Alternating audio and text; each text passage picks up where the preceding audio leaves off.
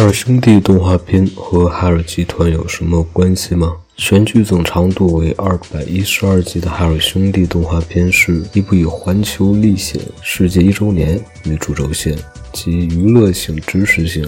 趣味性为一体的寓教于乐的一部剧情动画片，由北京红叶电脑公司和中国著名的这个海尔集团联合投资了六千余万元打造的动画剧作，制作历时十余年，在一九九五年完成，九六年上映，是献给未来社会的主人——全世界儿童的一份厚礼。那海尔集团在早期曾以该公司的两个卡通形象为原型创作出动画片《音乐岛》。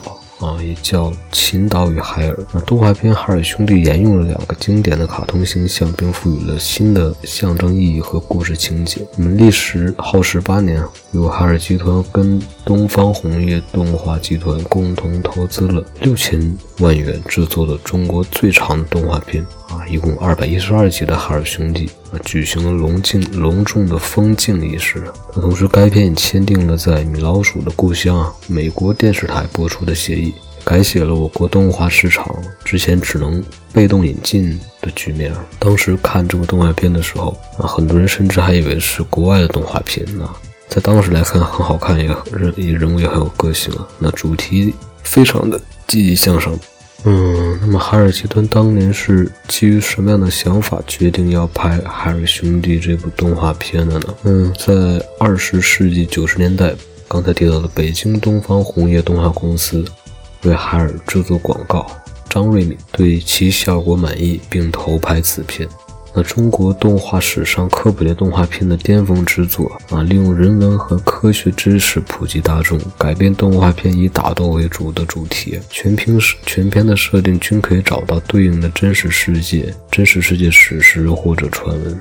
那在一九八五年海尔创业刚起步的时候呢，电冰箱生产技术从这个德国利伯海尔公司引进。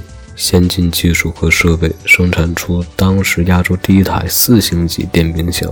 当时双方签订的合同规定，为体现双方合作，海尔可以在德国商标上加注厂址在青岛。那于是海尔引进秦岛，哎，就是利波海尔作为公司的商标。那当时从冰箱装饰考虑，设计了象征中儿中德儿童的吉祥物海尔兄弟的这个 logo。那中国的海尔和德国的利波海尔。中德双方的合作，如同这两个小孩一样，充满朝气，什么不拉不拉。所以说，我们看这个海尔兄弟，一个是长得就是这个是黑的，一个是这个长得像亚洲人，一个是这个外国人，是原因是这个。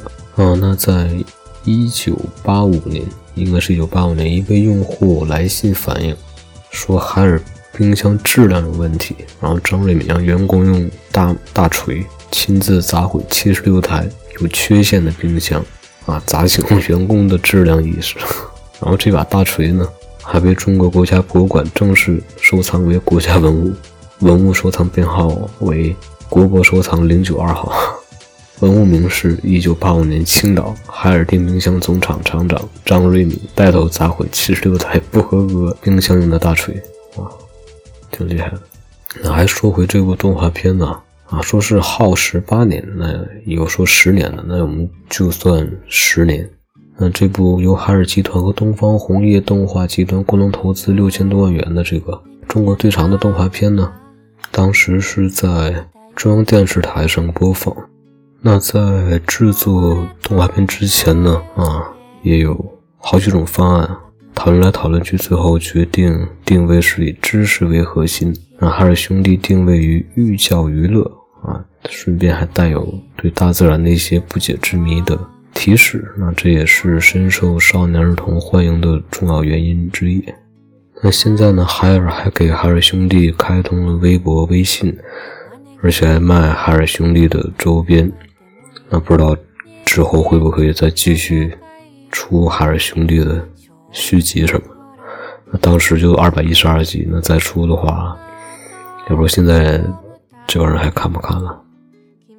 还有就是结尾的时候再放一下啊，哈尔兄弟那个什么天空要下雨，什么什么什么那个那个音乐吧。那行，那这一期就这样，我们下期节目再见，拜拜。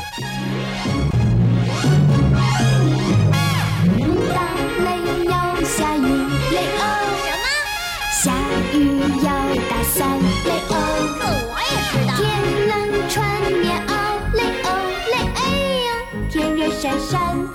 智慧就是？